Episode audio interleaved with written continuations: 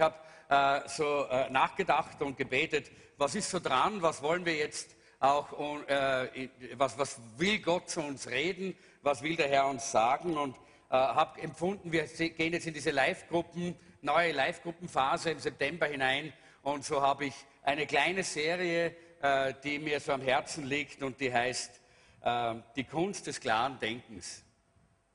Die Kunst des klaren Denkens, das ist ja nicht einfach, klar zu denken, auch besonders im Sommer nicht, wenn es so heiß ist, aber auch im Winter ist manchmal schwierig.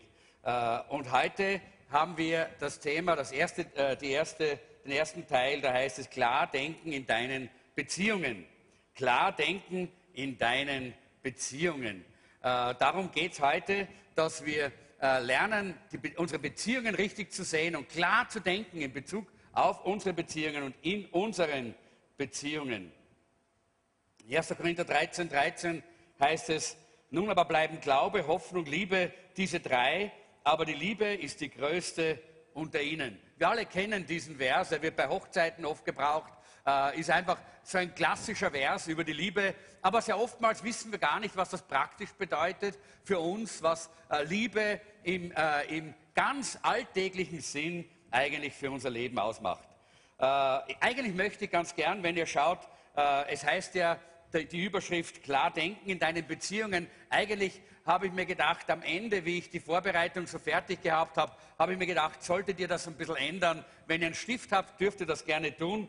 Und, äh, weil das ist ein sehr, sehr, sehr, sehr hohes Ziel, das wir hier setzen, wenn wir klar denken wollen. Ich möchte sagen, äh, äh, streicht das Wort klar aus und schreibt dazu etwas klarer denken in deinen Beziehungen. Wenn wir das erreichen, haben wir schon einen ganz tollen Schritt gemacht in unserem Leben äh, und kommen weiter in unserem Glaubensleben, in unserem persönlichen Leben, äh, weil das ist sehr, sehr wichtig. Das ist wirklich das Ziel. Äh, es ist das Ziel, dass wir klarer denken können über die Bereiche unseres Lebens, die Gott, äh, durch die Gott uns durchführt, die einfach zum Alltag gehören. Und eines davon ist Beziehungen. Das Wichtigste eigentlich in unserem Leben ist Beziehung. Die größte Freude ist durch Beziehungen in unser Leben gekommen, oder? Schon allein in der Familie, durch unsere Eltern, nicht? Durch unsere Großeltern vielleicht, äh, durch Freunde, äh, natürlich dann auch durch einen Partner. Äh, die Liebe hat am meisten Wert und am meisten äh, Reichtum in unser Leben hineingetragen. Hier sehen wir, wie wichtig hier Beziehungen sind. Und deshalb 1. Korinther 13, 13 gibt uns hier so klar diese äh, wichtige Priorität. Ja, Liebe hat die höchste Priorität. Da geht es um Beziehung. Äh, und nichts ist wichtiger als das. Aber es gibt ja leider auch die andere Seite von Beziehungen. Und in Galater 5, Vers 15, da sagt uns der Apostel Paulus, doch wenn ihr euch ständig zankt und übervorteilt, statt einander mit Liebe zu begegnen, dann passt auf, denn sonst vernichtet ihr euch noch gegenseitig. Was für ein Vers, oder? Passt auf, denn sonst vernichtet ihr euch noch gegenseitig. Ja, das kann auch passieren in Beziehungen, dass wir uns gegenseitig Probleme machen, dass wir uns gegenseitig hinunterdrücken, dass wir gegenseitig, äh, und zwar in allen Beziehungen, jetzt, jetzt rede ich nicht nur von, de, von, der Ehe. Wer hat das schon einmal erlebt, dass er äh, hinuntergedrückt worden ist in einer Beziehung durch den anderen, äh, einen Freund, einen, einen, äh, äh einen Familienmitglied, einen Lehrer, was, was auch immer, wo Beziehungen halt waren. Das schon erlebt. Ja, das kennen wir alle. Das ist die andere Seite. Wenn wir nicht klar denken in, in, Bezug auf Beziehungen, so wie Gott denkt über Beziehungen, dann werden wir auch das immer wieder erleben. Und leider ist das eine Realität, auch in Ehen und in Familien. Einige von euch leben vielleicht gerade jetzt in so einer Situation. Beziehungen wären ganz, ganz einfach, wenn jeder von uns vollkommen wäre. Oder? Wenn wir vollkommen wären, dann wären Beziehungen überhaupt kein Problem und wir müssten gar nicht mal drüber reden, dass wir alles Palette und Glas und wird alles super laufen. Aber wir sind nicht perfekt und deshalb gibt es viele Kämpfe und viele Schwierigkeiten auch in Beziehungen. Und ich habe ein paar Fragen aufgeschrieben hier. Zum Beispiel, was tust du, wenn die Dinge super laufen? Denkst du überhaupt nicht drüber nach? Wir sollen auch da klar denken, wenn Dinge in Beziehungen super laufen. Wie schaut's aus? Was tust du, wenn du mit Frustrationen konfrontiert bist und du weißt gar nicht, wie du weitermachen sollst in deiner Beziehung. Oder was tust du, wenn du von Zorn und vielleicht von Schmerz überwältigt wirst in deiner Beziehung? Oder was tust du, wenn du vielleicht schon mit Apathie erfüllt bist und du sagst, ah, Hut drauf, ah, hat eh keinen Sinn, hör auf. Ja? Was tust du dann? Oder was tust du, äh, wenn du einfach äh, mit jemandem eine Beziehung hast, der ständig mit seinem Egoismus äh, kämpfen muss und wo du nicht weiterkommst und du weißt nicht, wie du weiter tun sollst? Wir alle wissen, dass es notwendig ist, dass es Veränderung gibt, oder? In Beziehungen. Und ganz besonders in Ehebeziehungen ist es natürlich immer der Partner, der verändert werden muss, oder? Oder? Wer weiß das? Der Partner muss verändert werden. Ja, das ist ja sowieso. Klar, sind wir uns ja alle klar. Und am, am, am liebsten hätten wir es instant, ja? So, bing, und Veränderung ist da, ja? Das braucht man, ja? ja das hätten wir gerne in Beziehungen. Ich möchte eine kleine Geschichte erzählen. Äh, und äh, zwar von einer Familie vom Land, die war weit, weit von hinter den Bergen bei den sieben Zwergen äh, hat also noch nie irgendwas von Technik und Stadt gesehen und kam dann plötzlich in die Großstadt nach Wien und sie kommen dort in die Millennium City und sie kommen äh, und schon alleine, wie sie diesen, diesen Turm da sehen, werden sie ganz ehrfurchterfüllt und, äh, und, äh, und äh, sie haben schon fast ein bisschen Angst und so. Äh, bleibt die Mutter draußen äh, und der Vater sagt, ich gehe mal vorsichtig da hinein mit dem Sohn und er geht so, der, so auskundschaften so hinein mit dem Sohn und er kommt in diese große Halle und dort sieht er zwei Türen, die die so aufgehen und wieder zugehen und aufgehen und wieder zugehen und Menschen verschwinden bei diesen äh, Türen und einfach alle, sind alle, einfach alle weg. Ja? Äh, und dann so, so Lichter, die da immer wieder blinken und Zahlen, die da immer wieder beleuchtet werden. Und dann schaut er so und ganz, er ist ganz beeindruckt davon und er schaut so und da kommt so eine alte Frau, so äh, wirklich äh, so, wahrscheinlich so sehr, sehr alt mit einem Stock und mit, äh, sie, geht, sie humpelt dort gerade so, so hin, völlig zerfurcht und völlig am Ende so und so geht sie da, also so richtig verbraucht, geht sie dorthin und die Tür geht auf äh, und die Frau geht hinein und die Tür geht zu und er schaut und dort oben sieht er eins, zwei, drei, vier wird erleuchtet. Und dann steht das und plötzlich steht vier, drei, zwei, eins erleuchtet. Und die Tür geht auf und eine wunderbare junge Dame kommt heraus. Aus, äh, aus dieser Tür. Und er schaut, seinen, äh, schaut dorthin und er dreht sich zu seinem Buben und sagt, Bur, lauf und hol die Mama. So möchten wir gern Veränderung, oder? Aber das ist Kino. Das ist Romantik, das sind, die, das sind Bücher, die geschrieben werden, das sind Filme. Das ist nicht unsere Alltagsrealität. Gott sei Dank hat Gott für unsere Alltagsrealität Antworten. Nicht solche Hollywood-Antworten, die wir dort und da immer wieder finden, denn es ist sehr leicht, funktionierende Beziehungen in einen Roman hineinzuschreiben auf 200 Seiten oder in einen eineinhalbstündigen Film funktionierende äh, Beziehungen dort zu zeigen. Das ist super leicht. Aber funktionierende Beziehungen zu leben, das ist die Herausforderung, in die Gott uns gestellt hat. Aber Halleluja, Gott lässt uns nicht alleine. Gott gibt uns Antworten. Und das ist eigentlich das Ziel auch dieser heutigen Predigt, dass wir ein bisschen eine Hilfestellung bekommen. Denn wir haben echte Kämpfe, Nöte, Probleme, sei es in der Ehe, sei es in Familien, Kinder und Eltern, Eltern und Kinder, sei es äh, mit Geschwistern oder Verwandten oder sei es auch in der Arbeitsstelle oder mit Freunden, vielleicht sogar in der Gemeinde. Und ich möchte euch heute einfach ein paar ganz praktische, biblische Hilfestellungen geben. Dass wir einfach ein bisschen klarer denken können in Bezug auf Beziehung, was Gott mit diesen Beziehungen vorhat. Und wenn du vielleicht in einer Beziehung deine Liebe verloren hast, dann hoffe ich, dass diese Predigt dir helfen kann, dass du dich wieder neu verlieben kannst, weil du lernst, wie man einen unvollkommenen Menschen liebt. Weil wenn du wartest, bis der Vollkommene kommt, dann wirst du so ausschauen wie diese Frau wahrscheinlich, die da gerade hineingeht und wirst immer noch keinen haben. Weil wir alle unvollkommen sind. Und wir müssen es lernen. Und das hat Gott uns auch gezeigt in seinem Wort. Das erste, der erste Punkt, der wichtig ist, ist, danke Gott für unsere Unterschiedlichkeit.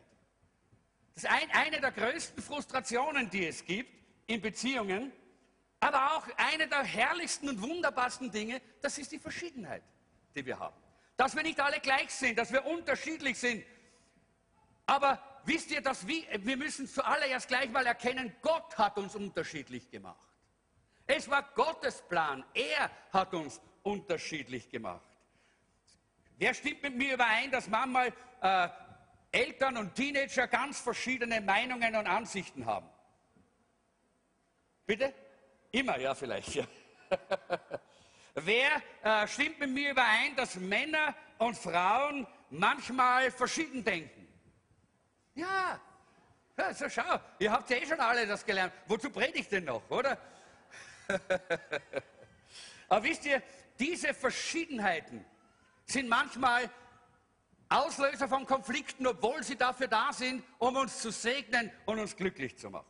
In 1. Mose Kapitel 1, Vers 27 lesen wir, so schuf Gott die Menschen nach seinem Bild. Nach dem Bild Gottes schuf er sie, als Mann und Frau schuf er sie. Gott hat uns verschieden gemacht. Das ist die fantastische Wahrheit der Bibel. Er hat das nicht einfach nur so äh, zufälligerweise gemacht. Er hat das mit einem Ziel, er hat das ganz bewusst mit einem göttlichen Gedanken gemacht, dass er uns verschieden äh, geschaffen hat. Deshalb hat er Männer und Frauen, Ehemänner, Ehefrauen so verschieden gemacht. Wir sind nicht nur körperlich verschieden, sondern auch emotional verschieden, äh, auch geistlich verschieden. Wir denken verschieden. Ja? Wir arbeiten verschieden. Noch etwas. Wir shoppen verschieden, oder? Hey, wer kann da, wer, Männer, wer, wer ist da mit mir übereins? Die Frauen shoppen anders als wir, oder? Weil wir shoppen gar nicht, gell? ja, ist doch so, oder? Schau nach Fernsehen verschieden, nicht? Wo die Frauen zer, äh, zerfließen bei diesem, wie heißen die, Rosamunde Pilcher oder irgendwie, äh, da, da, da äh, weiß der Mann gar nicht, wie, äh, was er in dem Zimmer noch tun soll, nicht? Äh, und äh, geht vielleicht dabei ins Fitnesscenter, nicht? auch diese Dinge, wir sind einfach verschieden. Wir sind einfach total verschieden. Und das möchte unsere Gesellschaft ja mit diesem verblödeten Gender-Denken wegbringen. Ja? Und das stimmt ja nicht.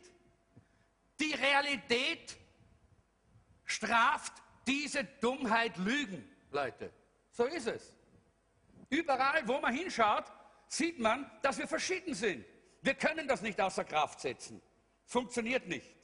Unser Jesuszentrum Männertag kommt im November.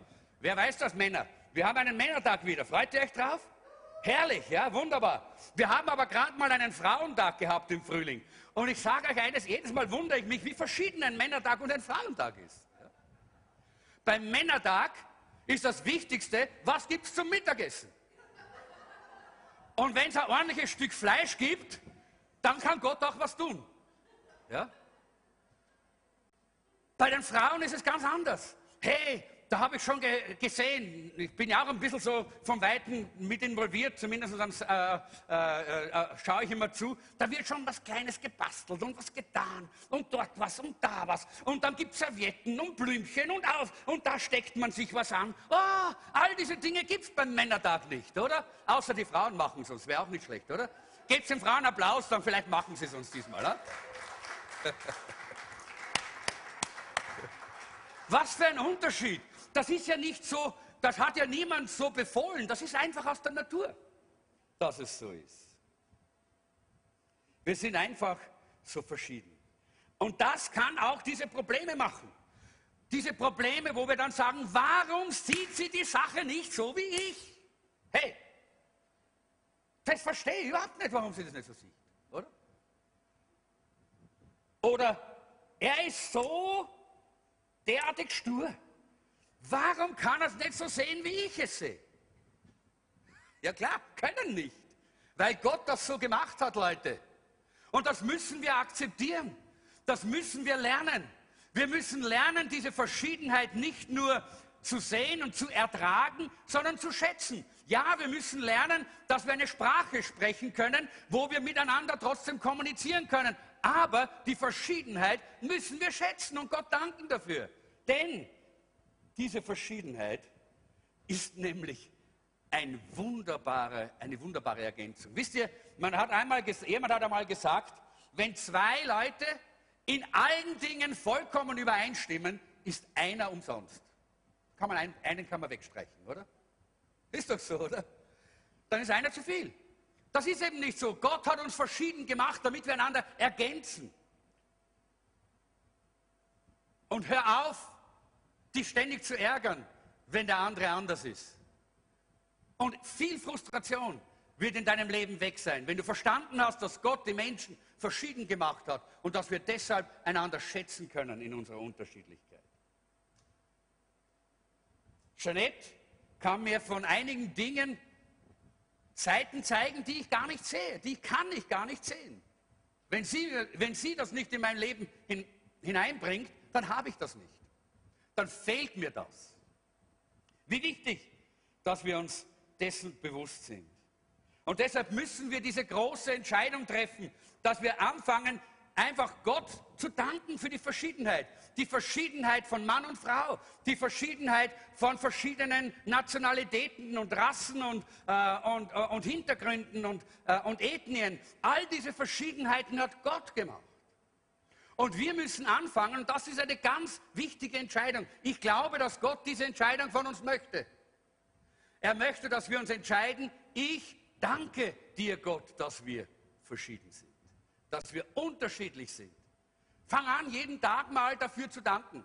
Mit dem Partner oder dem Freund oder mit der Gruppe äh, oder der Gemeinde, wo, du, wo Gott dich hingestellt hat. Fang an zu danken und du wirst sehen, wie viel einfacher und schöner deine Beziehungen werden in so einem Fall. Römer Kapitel 15, Vers 7. Da sagt der Apostel Paulus, nehmt einander an, wie Christus euch angenommen hat, denn dadurch wird Gott geehrt. Wenn wir einander so annehmen, Leute, dann wird Gott geehrt. Das gibt, macht Gott Ehre. Und Gott freut sich darüber, wenn wir Einheit in Vielfalt haben. Ich bin so begeistert über das WCC. Ich bin, ich bin gerne ein Teil vom WCC. Wer, wer ist noch gerne ein Teil vom WCC? Ja, ja. Uh, schön. Warum? Weil einer unserer Slogans ist Einheit in der Vielfalt. Wir haben uns vor vielen, vielen Jahren schon entschieden in dieser Gemeinde, dass wir Unterschiedlichkeit und Verschiedenheit nicht nur akzeptieren und nicht nur hinnehmen mit zusammengebissenen Zähnen, sondern schätzen und lieben und einander segnen für diese Unterschiedlichkeit. Das ist der Grund, warum wir in einer Gemeinde sind, wo Afrikaner sich wohlfühlen und wo äh, Iraner sich wohlfühlen und wo äh, äh, Österreicher sich wohlfühlen und wo sich, äh, wo, wo, sich äh, ja, Äthiopier wohlfühlen und alle möglichen, äh, auch, auch Leute von, von der ganzen Welt. Ja, warum? Weil wir die Unterschiedlichkeit lieben. Und ich möchte euch einladen, das auch für euer persönliches Leben so wirklich umzusetzen. Aber das Zweite, es gibt ja auch nicht nur äh, das Problem, dass wir unterschiedlich sind und deshalb es Probleme gibt, sondern es gibt ja auch Enttäuschungen. Wie gehst du mit deinen Enttäuschungen um? Was tust du dann? Und ich sage es dir hier, du gehst mit deinen Enttäuschungen zu Gott. Das ist die einzige Lösung. Der einzige Weg, wenn du gute Beziehungen haben möchtest, wenn du klares Denken in deine Beziehungen bringen möchtest, dann musst du mit deinen Enttäuschungen nicht zu deiner Freundin gehen und nicht zu deinem Freund und nicht zum Würstelmann, bei dem du immer deine Würsteln isst und auch nicht zu deinem Dankwart, sondern zu Jesus. Oder? Genau darum geht's. In Epheser Kapitel 4, Vers 2, da heißt es, seid vielmehr allen gegenüber freundlich und geduldig, geht nachsichtig mit den Fehlern und liebevoll miteinander um. Geht nachsichtig mit den Fehlern. Das ist eine, äh, in einer Übersetzung äh, ganz besonders so ausgedrückt, so habe ich es auch äh, hier aufgeschrieben. Äh, und das, das ist, was die Liebe tun soll. Geht nachsichtig mit den Fehlern um. An einer anderen Stelle heißt es, die Liebe bedeckt die Menge der Fehler. Ja? Und genau das brauchen wir in Beziehungen. Wisst ihr, es heißt hier nicht,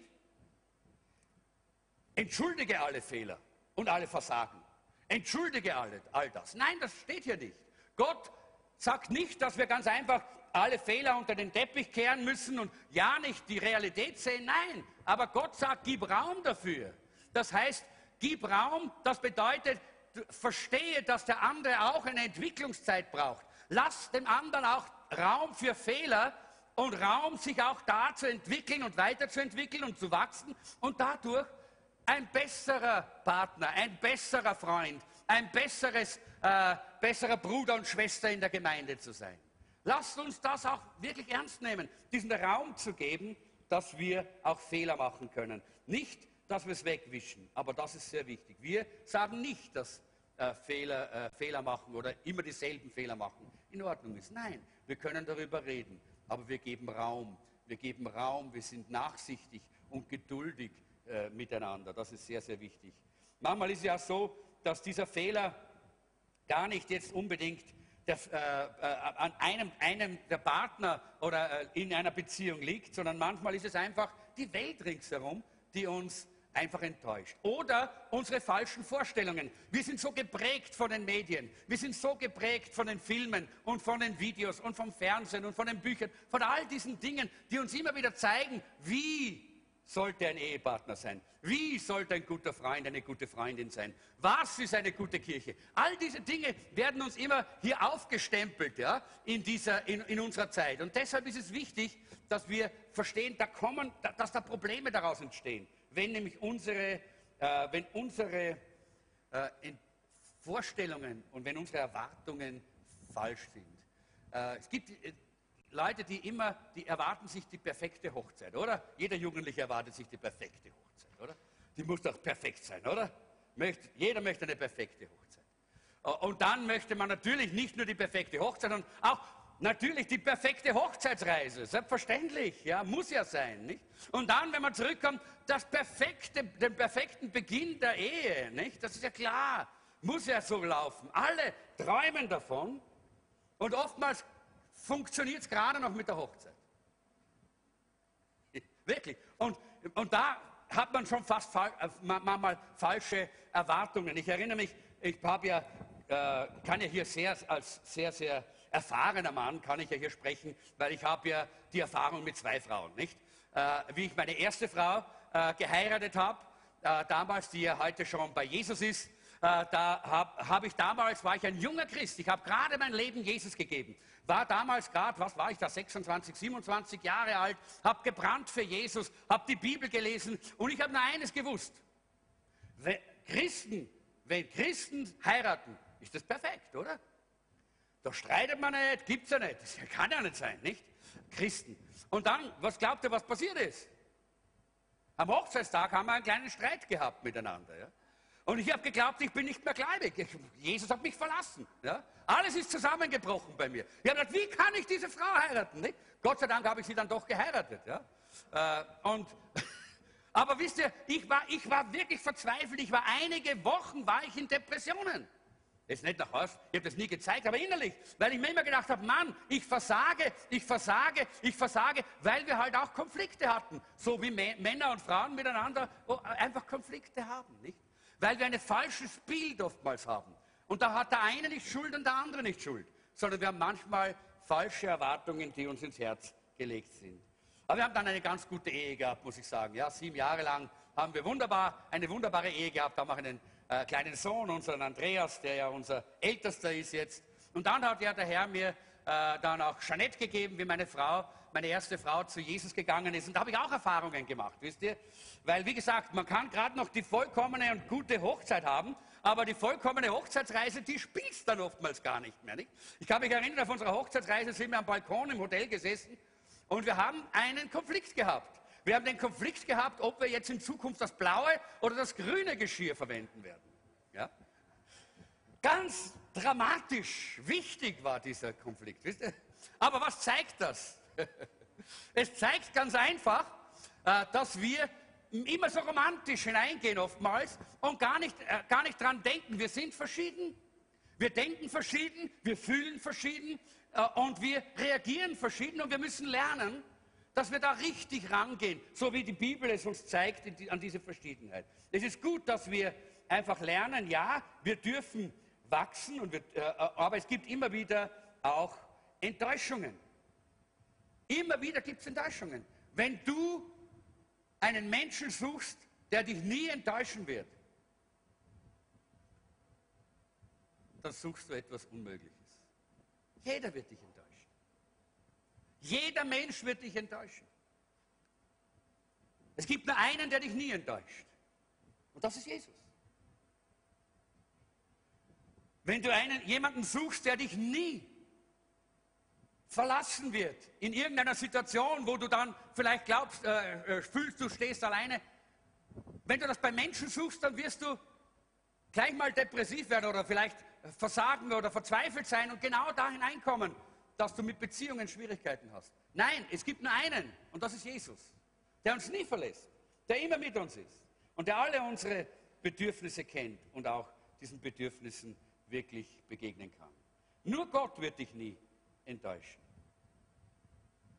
Und deshalb ist es so wichtig, dass wir nicht versuchen, vom Menschen etwas zu erwarten, was nur Gott erfüllen kann. Jesus hat gesagt, ich bin bei euch alle Tage bis an das Ende der Welt. Jesus hat gesagt, ich bin gekommen, euch das Leben im Überfluss zu geben.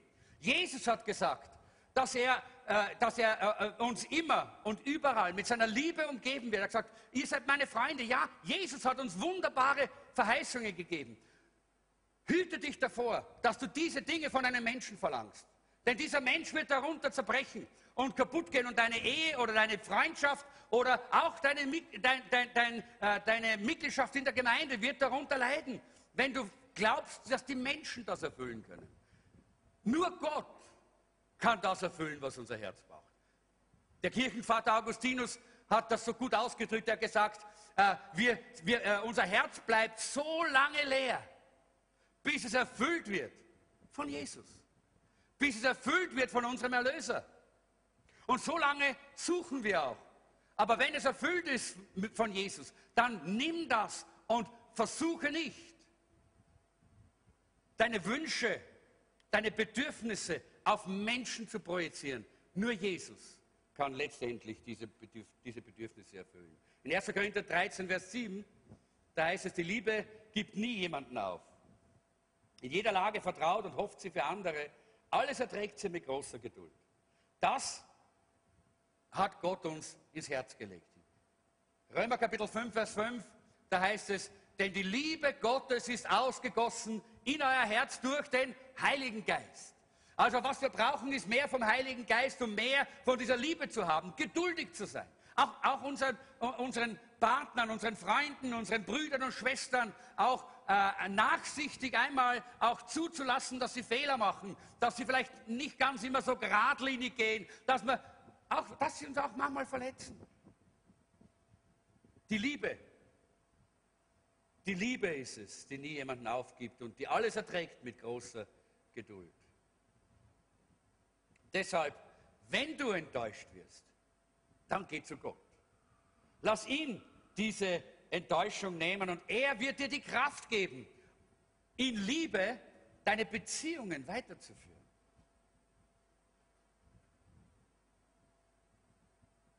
Es ist nicht so, dass du selber versuchen musst, jetzt dich hier über diese Enttäuschung hinweg zu, hinwegzuführen oder hinwegzudrängen oder hinwegzumogeln. Nein, bring es ihm. Sei ganz ehrlich und offen und schau, wie er durch seinen Heiligen Geist in deinem Leben diese Heilung wirkt. Es ist eine innere Heilung, die geschieht, wenn Gottes Kraft in unser Leben hineinkommt. Und diese Heilung brauchen wir, auch in unseren Beziehungen. Er hat die Kraft. Halleluja. Wir brauchen ihm nur alles übergeben und dann zuschauen, wie er unser Leben in Ordnung bringt. Leute, das ist so fantastisch und wunderbar. Das ist wichtig, dass wir das nie vergessen. Das dritte ist, vertraue Gott bezüglich deiner Gefühle. Gefühle sind ja nichts Schlechtes, nicht? Wir wissen ja alle, dass wir Gefühle brauchen und wir freuen uns über unsere Gefühle für Jesus, über unsere Gefühle füreinander, über unsere Gefühle für all das, was Gott uns geschenkt hat. Aber unsere Gefühle sind trügerisch. Unsere Gefühle gehen auf und ab und auf und ab. Wir haben ja diese, äh, dieses Sprichwort im Deutschen, das heißt himmelhoch jauchzend und zu Tode betrübt. Nicht? Das sind diese zwei Extreme unserer Gefühle, äh, und es ist so wichtig, dass wir aber auch wissen, auch wenn wir gar nichts mehr fühlen, dann kann Gott in unserem Leben wunderbare und herrliche Dinge tun. Im Psalm 62, 9, da heißt es, Vertraue alle Zeit auf ihn, mein Volk, schütte dein Herz vor ihm aus, denn Gott ist unsere Zuflucht. Das heißt, ich kann Gott vertrauen. Er ist meine Zuflucht. Ich kann immer zu ihm kommen. Ich kann ihm immer mein Herz ausschütten. Und dann heißt es im Hebräer 10, 23, deshalb wollen wir weiter an der Hoffnung festhalten, die wir bekennen. Denn Gott steht treu zu seinen Zusagen. Was ist Liebe? Ist Liebe ein Gefühl oder ist Liebe eine Handlung? Wer ist für Gefühl? Niemand. Hey, ich, ich glaube, ich muss einen, einen Liebekurs machen. Wer ist für Handlung? Es ist nämlich beides. Ja, es ist beides. Aber nur Handlung, Leute, das wäre mir zu wenig. Wenn meine Frau nur für mich Wäsche waschen würde äh, und kochen würde und zusammenrahmen würde zu Hause, dann wäre es meine Haushälterin, aber nicht meine Frau. Ja? Also Handlung ja.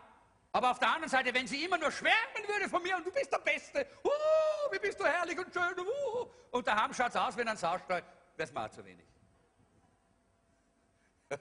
dann wäre sie wahrscheinlich mein Schwarm, aber nicht meine Frau. Ja. Versteht ihr?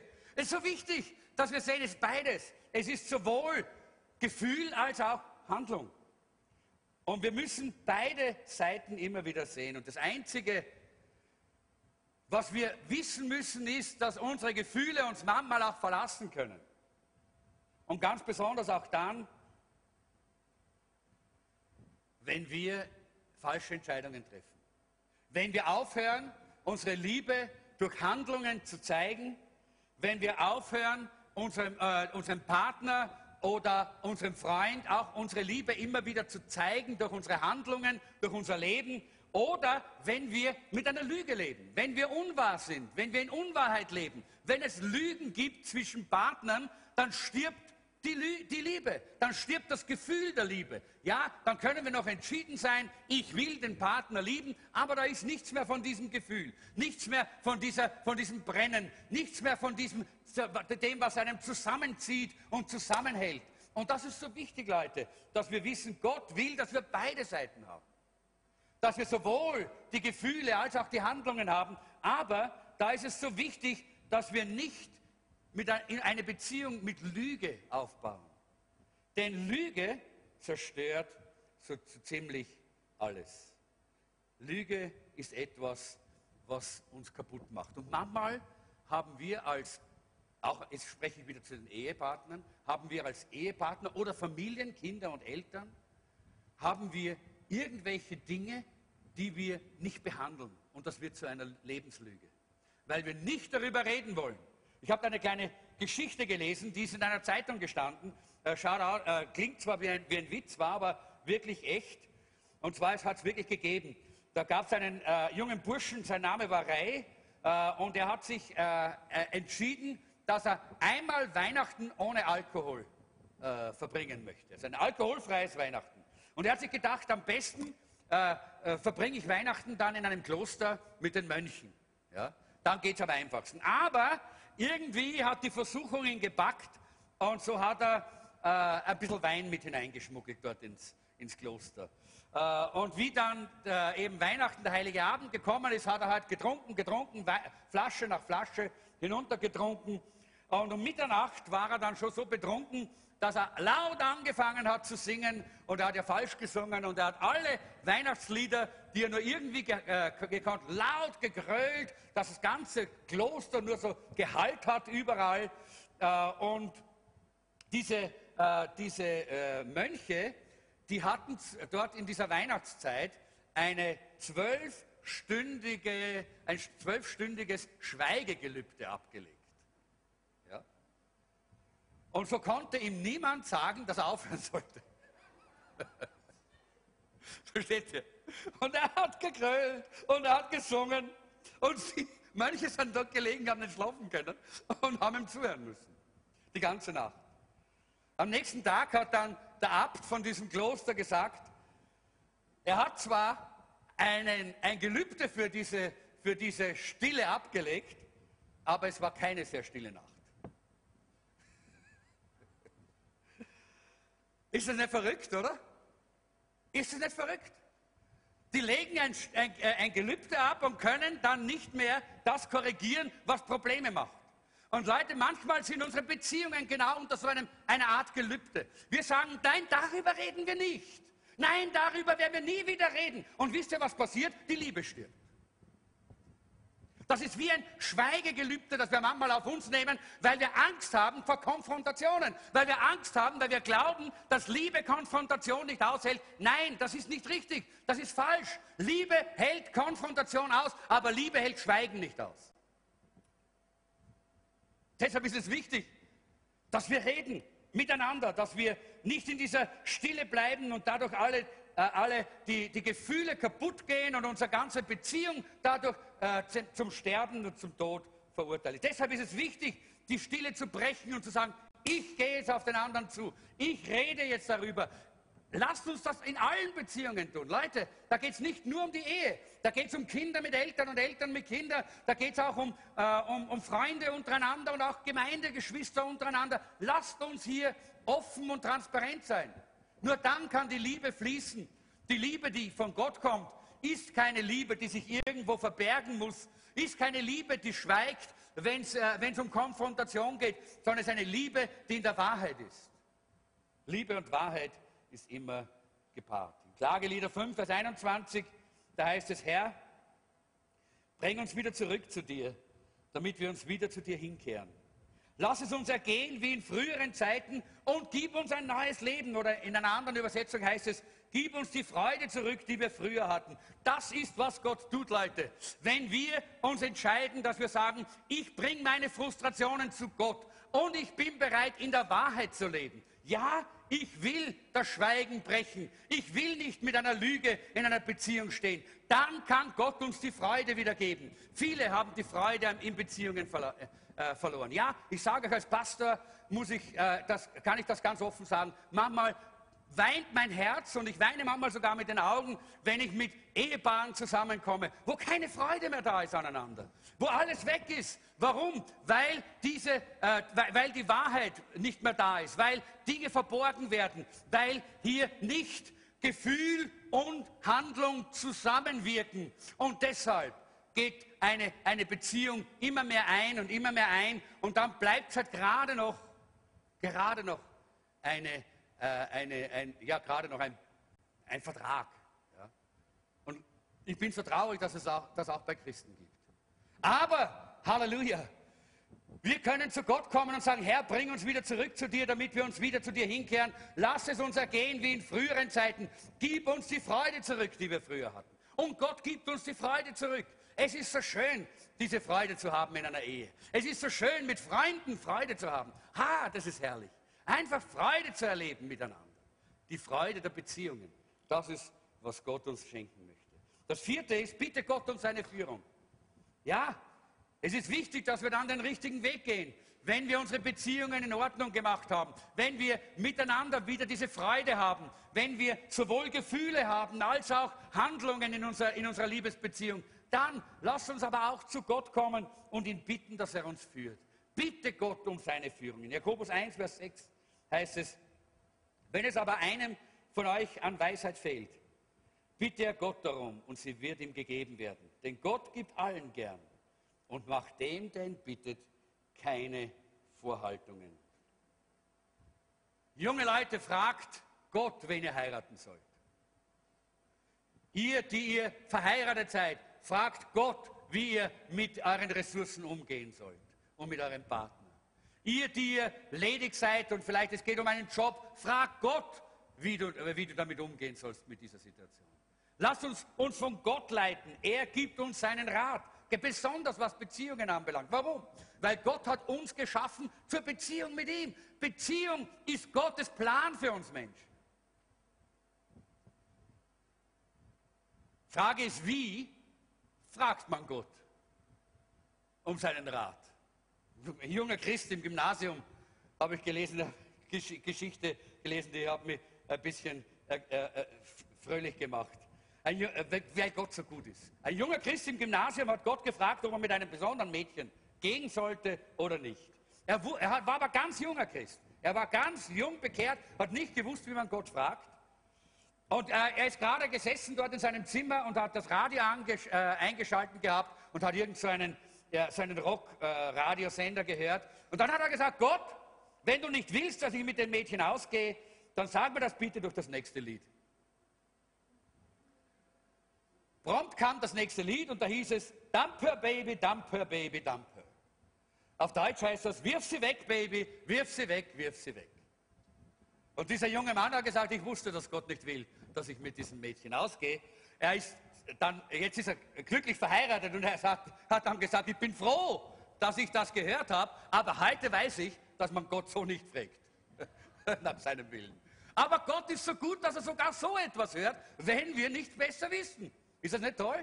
Gott kann auf unsere Fragen eingehen. Es gibt eigentlich zwei hauptsächliche Wege, wie du Gott hören kannst. Das erste ist die Bibel. Gottes Wort, die Bibel, er hat uns sein Wort gegeben und darin finden wir seinen, seinen Willen.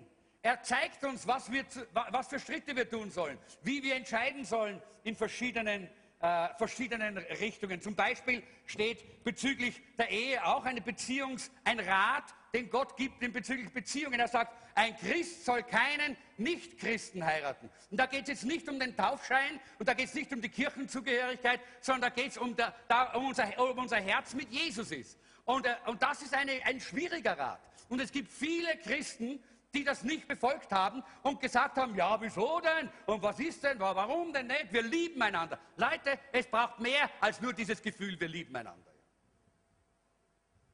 Es braucht mehr. Es braucht den Segen Gottes für eine glückliche Ehe. Es braucht den Segen Gottes für eine glückliche Familie. Und deshalb lass uns doch den Rat Gottes ernst nehmen, den er uns hier in seinem Wort gibt. Das ist nur einer davon, es gibt viele andere und ihr könnt ja selber diese, äh, die Bibel ja selber lesen. Tut das auch. Tut das auch. Das zweite ist, Rat zu suchen bei anderen Gläubigen, die, das, die dem Wort Gottes folgen. Es gibt so viele gute Ratschläge, oder? Ah, da gibt's, da gibt's, äh, es gibt Fernsehsendungen für Ratsuchende, es gibt Hotlines äh, im Radio, wo man anrufen kann und fragen kann, warum funktioniert es denn mit dem Burschen nicht oder mit dem Mädel und kann ich doch nicht das und jenes und alles Mögliche und alle wollen gerne ihren Senf in unser Leben hineingeben. Aber Leute, ich sage euch eines, dieser Senf macht unser Leben nur sauer. Das Einzige, was wir wirklich brauchen, ist Rat von Gläubigen, die dem Wort Gottes folgen, die selber in ihrem Leben am Wort Gottes stehen und für die das Wort Gottes eine Autorität ist. Von denen sollen wir Rat suchen. Ja, die können uns helfen, das, was Gott in seinem Wort sagt, auch zu verstehen. Und deshalb ist das der richtige Weg.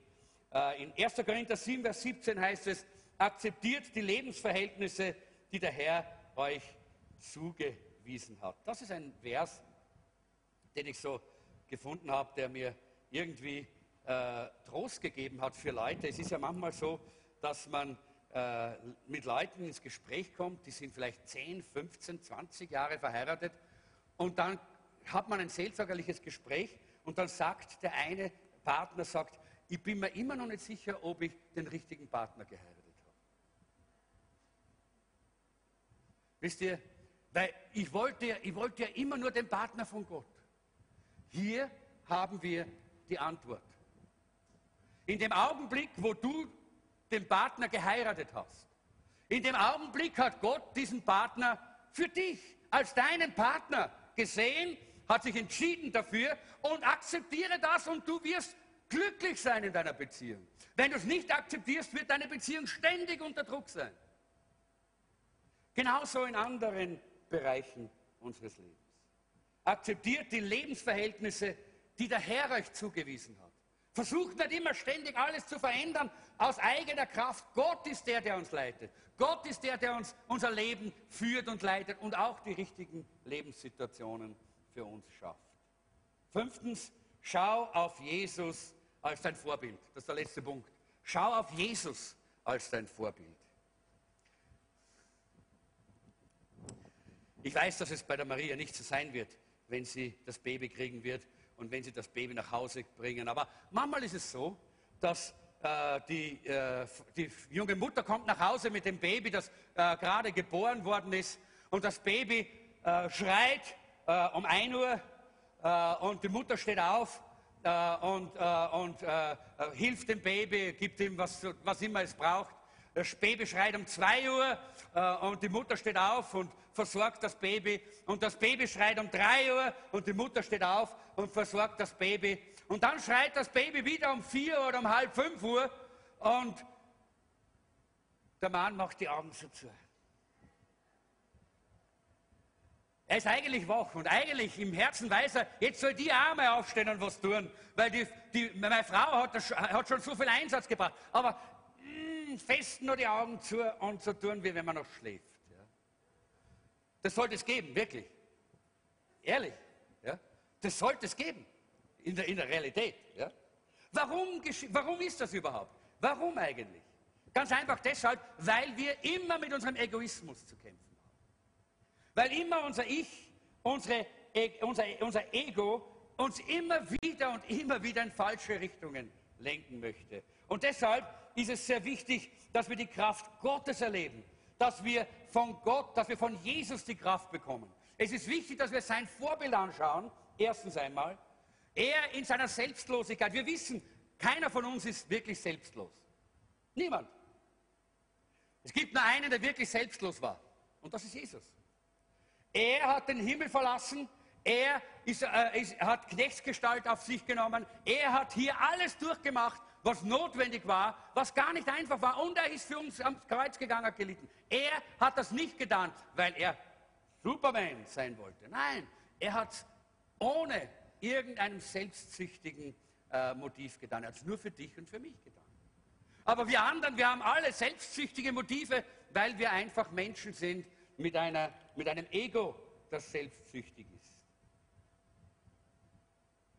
Das Erste, wenn wir, äh, wenn wir uneigennützig sein wollen, das heißt wirklich etwas so tun, wie Jesus es getan hat, dann gib dir einen eigennützigen Grund für deine Uneigennützigkeit. Das klingt vielleicht als Kontradikt, äh, der, also so, dass, dass das ein Widerspruch ist. Ja. Aber das ist es eigentlich nicht, das tun wir nämlich sehr oft. Das funktioniert auch nicht. Äh, weil zum Beispiel könnte der Mann sagen, wenn ich jetzt um vier Uhr nicht aufstehe und mich um das Baby kümmere, habe ich den ganzen Tag eine saure Frau. Das ist ein eigennütziges Motiv, oder? Ja? Und dann steht er auf und dann hilft er und dann tut er was. Ja? Aber es gibt vielleicht auch andere Dinge, äh, die wir immer, wo wir immer wieder sehen, äh, wo wir äh, einfach ein, ein, wo wir uns selber zeigen können, dass wenn wir die richtige Entscheidung treffen, dann gibt es auch einen Segen. Es gibt eine, eine, eine Belohnung, es gibt eine positive Entwicklung dafür. Das ist eigentlich eigennützig und doch lässt Gott das auch in unserem Leben so zu. Zum Beispiel gibt uns Gott immer wieder äh, in seinem Wort zu verstehen, wenn wir die richtigen Entscheidungen treffen, dann werden wir gesegnet. Ja? Das ist eigentlich auch eine Form von Eigennützigkeit, aber wenn wir das tun, dann, dann segnet uns Gott und wir können damit auch vorangehen. Aber das ist aber, aber auch nicht genug. Das ist auch nicht genug. Das ist nur so ein, eine Hilfestellung ja, für unser Leben. Das Zweite äh, ist eigentlich noch viel wichtiger. Du brauchst ein besseres Vorbild, nämlich das Vorbild Jesu Christi. Er ist der wirklich einzige selbstlose Mensch gewesen und eh, ihm nachzueifern nachzu, äh, und nachzufolgen, das macht unser Leben wirklich erfolgreich. In Epheser 4, Vers 32, da heißt es, seid aber untereinander freundlich und herzlich und vergebt einander dem, äh, einer dem anderen, wie auch Gott euch vergeben hat in Christus. Wie können wir, wie können wir Kraft finden, um zu vergeben? Vergebung, da finden wir eigentlich nicht wirklich einen eigennützigen, ein, ein, ein eigennütziges Ziel, das wir hier einsetzen könnten. Das ist ganz uneigennützig. Ich vergebe, weil die Bibel sagt, ich soll vergeben. Ich vergebe, weil Gott mir vergeben hat.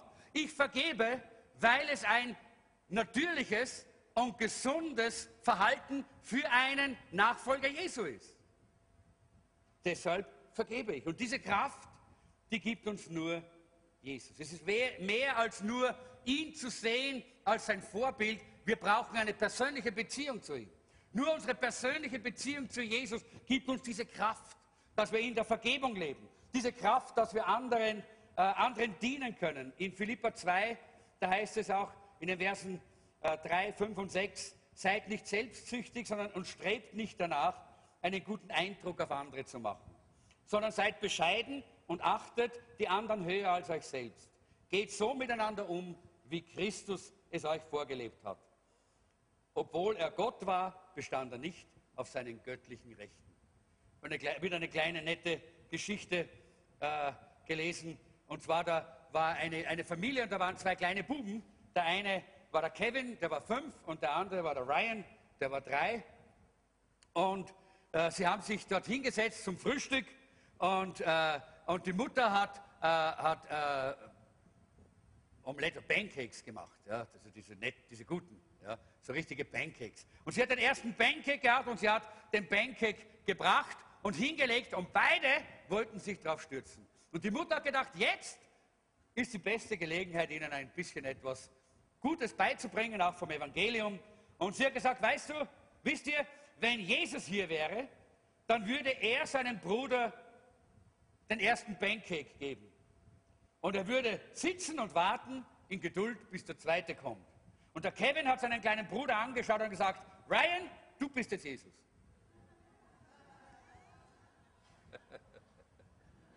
So machen wir es oft, oder? Wir erwarten es immer, dass der andere macht. Äh, das ist die große Frage in unserem Leben. Wer handelt wie Jesus in der Situation? Wer ist bereit, sein Leben zu geben, so wie Jesus? Das ist nämlich eine Schlüsselfrage für gute Beziehungen. Wenn wir die Gesinnung und das Denken und die Haltung Jesu einnehmen, dann werden wir auch in unseren Beziehungen glücklich und erfüllt sein. Und wir werden sehen, wie unsere Beziehungen wachsen und wachsen und sich entwickeln und schön werden bis ans Ende unseres Lebens. Es geht nicht darum, perfekt zu sein, vollkommen zu sein, sondern es geht darum, dass wir die Kraft von Jesus empfangen, dass wir so, un, äh, äh so, so, so nicht egoistische äh, Handlungen setzen können. Handlungen, die äh, uneigennützig sind. Dazu brauchen wir den Geist Gottes. Dazu brauchen wir das Leben Jesu. Dazu müssen wir unsere Beziehung mit Gott in Ordnung haben, denn sonst haben wir diese Kraft nicht. In unserer Zeit ganz besonders nicht, wo die ganze Welt nur auf sich selber schaut. Ihr kennt ja die Aussage, gell? Niemand liebt mich, nur ich. Das ist so in der Welt. Alle schauen nur auf sich selber. Es geht nicht darum, dass wir alle Dinge so tun können wie Jesus. Das schaffen wir nicht. Das wäre jetzt ein Ziel, das zu hoch gesetzt ist. Aber denke mal daran, dass du vielleicht in der nächsten Woche, dass du vielleicht gerade in den nächsten Tagen einen, un, äh, so einen, so einen nicht egoistischen äh, Akt setzt, eine Handlung setzt, deinem Ehepartner gegenüber, deinen Eltern gegenüber, deinen Kindern gegenüber, einem Bruder, einer Schwester in der Gemeinde gegenüber. Etwas, woran sichtbar ist, dass die Natur Christi in dir ist. Dass du uneigennützig handeln kannst und entscheiden kannst, weil die Kraft Gottes in dir ist, weil die Liebe Gottes ausgegossen ist in dein Herz durch den Heiligen Geist. Leute, das, was wir brauchen, das muss praktisch sein. Das muss praktisch werden. Es geht nicht darum, dass wir immer nur reden von der Liebe und, da, und sagen, da ist keine Liebe, da gibt es keine Liebe. Nein, wir müssen lieben. Mit Handlung und Gefühl. Deshalb sagt Johannes in 1. Johannes 3, Vers 18. Liebe Kinder, wir wollen nicht nur davon reden, dass wir einander lieben. Unser Tun soll ein glaubwürdiger Beweis unserer Liebe sein. Leute, das ist meine Einladung für uns. Willst du klar denken in deinen Beziehungen? Dann entscheide dich, dass du sagst, Herr Jesus, ich möchte dir näher kommen. Ich möchte meine Beziehung mit dir klären und in Ordnung bringen. Ich möchte eine tiefe Beziehung mit dir haben, denn nur aus dieser Beziehung heraus bekomme ich die Kraft für meine Ehebeziehung, für meine Familienbeziehung, für meine Beziehung zu den Eltern, zu den Freunden, äh, zu, zu den Brüdern und Schwestern in der Gemeinde, wo auch immer das ist. Herr Jesus, ich brauche diese Beziehung mit dir. Und Heiliger Geist, komm mit deiner Liebe in mein Herz. Lass uns praktisch sein in unserer Gemeinde. Wir wollen keine Theoretiker sein, die alles wissen und reden und reden. Nein, wir wollen es tun. Wir wollen einander in Liebe dienen und segnen. Wir werden heute das Abendmahl feiern und ich denke, das ist gerade so ein guter, so ein, so ein guter äh, äh, Punkt, das zu machen. Denn das Abendmahl ist eine Erinnerung an Gottes Großzügigkeit und Selbstlosigkeit.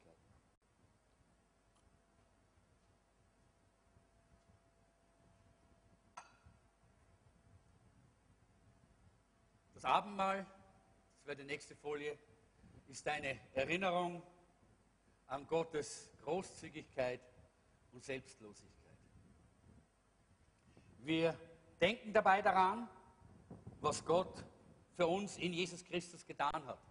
Er ist gekommen, um für unsere Schuld und Sünde zu sterben. Er ist nicht gekommen, um uns zu verdammen, obwohl er das Recht gehabt hätte. Denn wir haben alle gesündigt. Aber er ist nicht gekommen, um zu verdammen, sondern um zu suchen und zu retten, die verloren waren. Gottes Großzügigkeit und Gottes Selbstlosigkeit. Im Abendmahl denken wir daran und in Epheser Kapitel 2, und ich möchte bitten, die, die beim Abendmahl dienen, dass sie nach vorne kommen.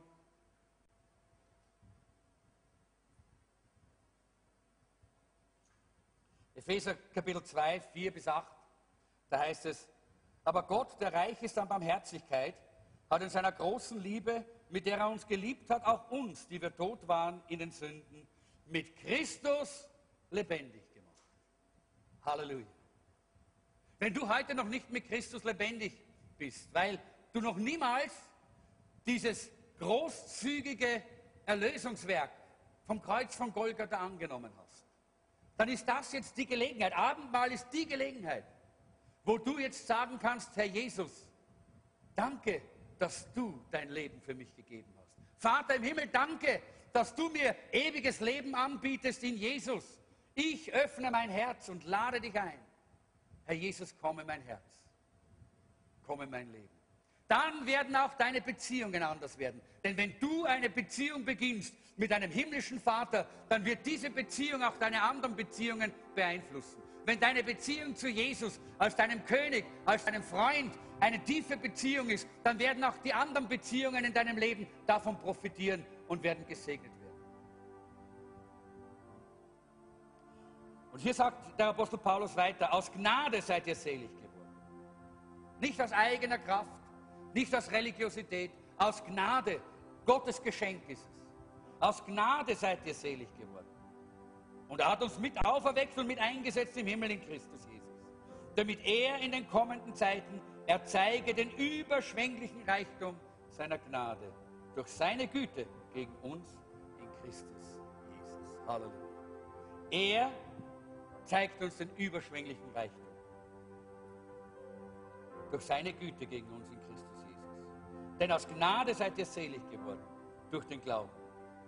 Und das nicht aus euch, Gottes Gabe ist es. Jesus ist ans Kreuz gegangen und er hat dort sein Blut vergossen, damit wir gereinigt sein können, so wie wir uns jetzt die Hände reinigen damit wir dienen können hier. So hat Jesus sein Blut vergossen, damit unsere Herzen rein sein können. Sünde verunreinigt.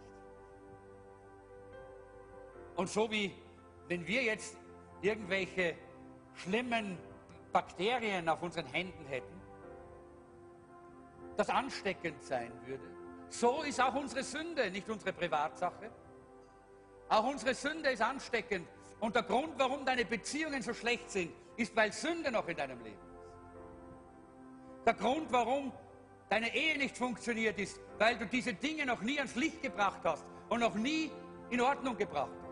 Der Grund, warum du mit deinen Eltern nicht, nicht auskommst, das ist, weil du nicht im Licht wandelst.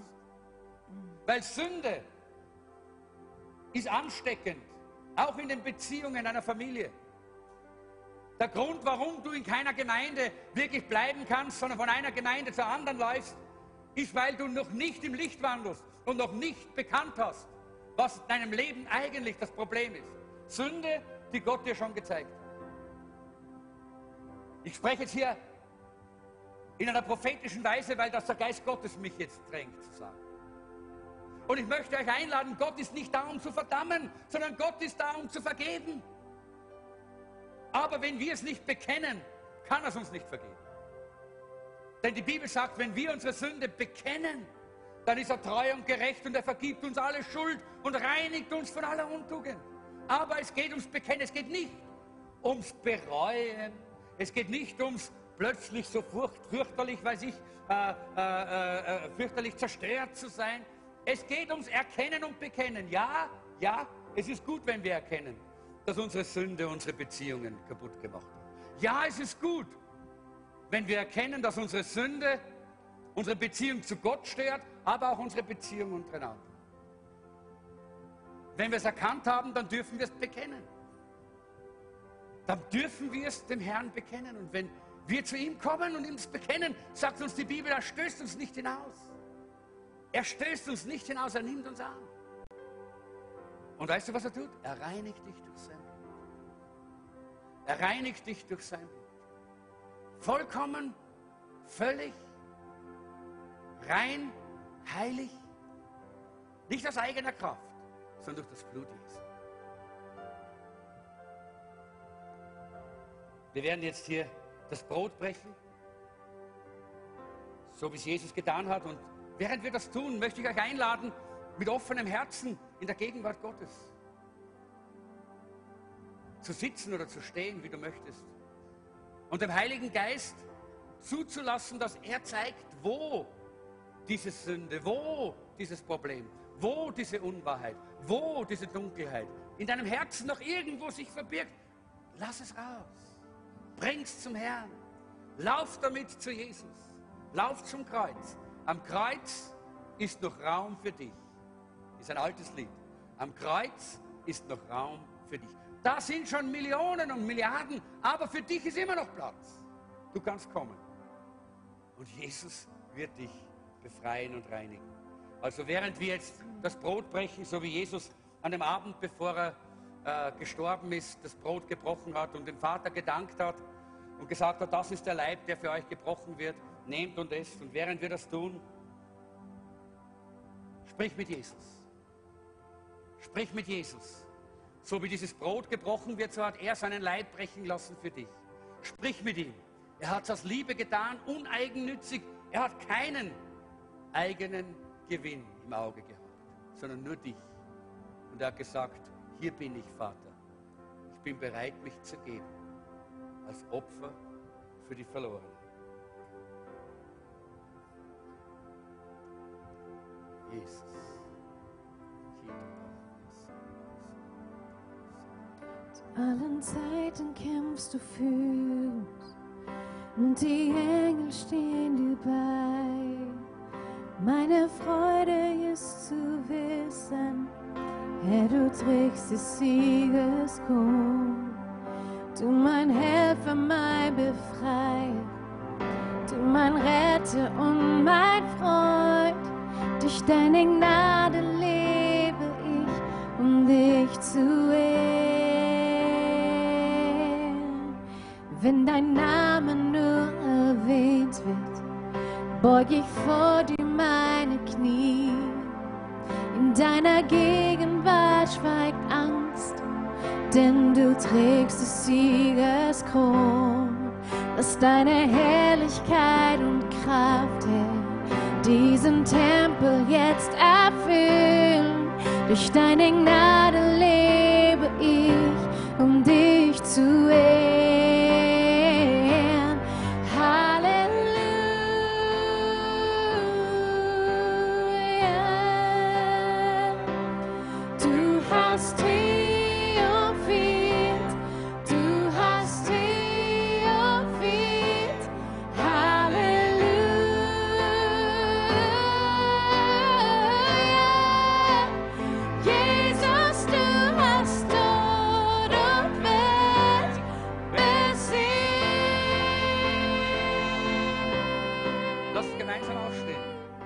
Gemeinsam aufstehen. Lass uns noch einmal singen, Halleluja, du hast triumphiert. Du hast triumphiert. Und dann wollen wir gemeinsam auch unseren Glauben bekennen, bevor wir dann weiter ins Abendmahl hineingehen. Ich möchte einladen, das Abendmahl mit uns gemeinsam zu teilen. Aber ich möchte auch diese Verse lesen, weil ich glaube, dass es wichtig ist. Diese Verse, die der Apostel äh, Paulus hier schreibt über das Abendmahl. In 1. Korinther 11, 28 bis 29. Deshalb. Er sagt deshalb. Und warum deshalb?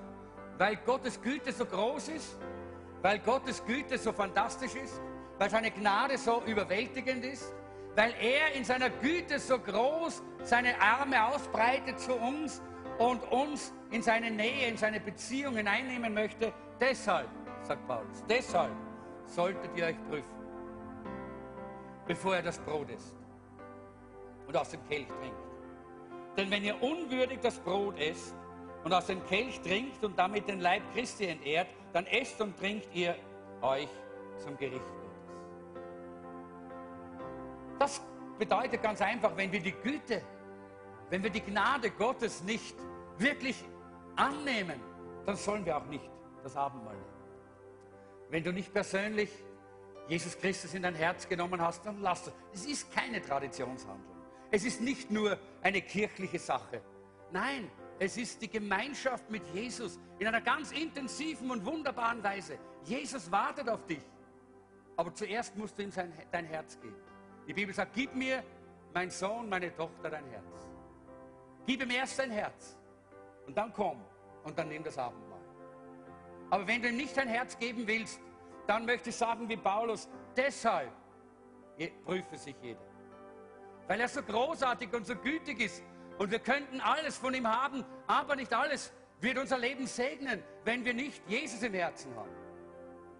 Der Segen Gottes wird nicht auf unserem Leben ruhen, wenn wir ohne Jesus unser Herz zu weihen, einfach das Abendmahl nehmen, so als wäre es nichts. Und dabei ist es ein Zeichen für seinen Leib, der gebrochen worden ist. Ein Zeichen für die Gemeinde, die Gemeinde, die er erkauft hat mit seinem Blut. Lass uns unseren Glauben bekennen jetzt mit dem apostolischen Glaubensbekenntnis. Und tun wir das als Proklamation. Und wenn du das bekennen kannst von ganzem Herzen, dann sagt die Bibel, wenn wir im, äh, in, in, äh, im Herzen glauben und mit dem Mund bekennen, dann sind wir gerettet und gerecht. Und ich möchte dich einladen, das zu tun. Glaube im Herzen, dass Jesus für dich gestorben ist, deine Sünden am Kreuz getragen hat. Und jetzt bekenne, dass du an ihn glaubst. Öffentlich, vor den anderen Menschen, vor den Engeln und vor den Dämonen. Bekennen wir, ich glaube an Gott, den Vater, den Allmächtigen, den Schöpfer des Himmels und der Erde und an Jesus Christus, seinen eingeborenen Sohn, unseren Herrn, empfangen durch den Heiligen Geist, geboren von der Jungfrau Maria, gelitten unter Pontius Pilatus, gekreuzigt, gestorben und begraben, hinabgestiegen in das Reich des Todes, am dritten Tage auferstanden von den Toten, aufgefahren in den Himmel. Er sitzt zur Rechten Gottes, des allmächtigen Vaters. Von dort wird er kommen, zu richten die Lebenden und die Toten. Ich glaube an den Heiligen Geist, die heilige christliche Kirche, Gemeinschaft der Heiligen, Vergebung der Sünden, Auferstehung der Toten und das ewige Leben. Amen. Komm, lass uns dem Herrn doch einen kräftigen Applaus geben. Welch ein Glaube. Halleluja. Das gibt es in keiner anderen Religion. Das ist die Gemeinschaft mit Jesus. Halleluja. Halleluja. Denn er hat triumphiert. Er hat triumphiert. Halleluja. Halleluja.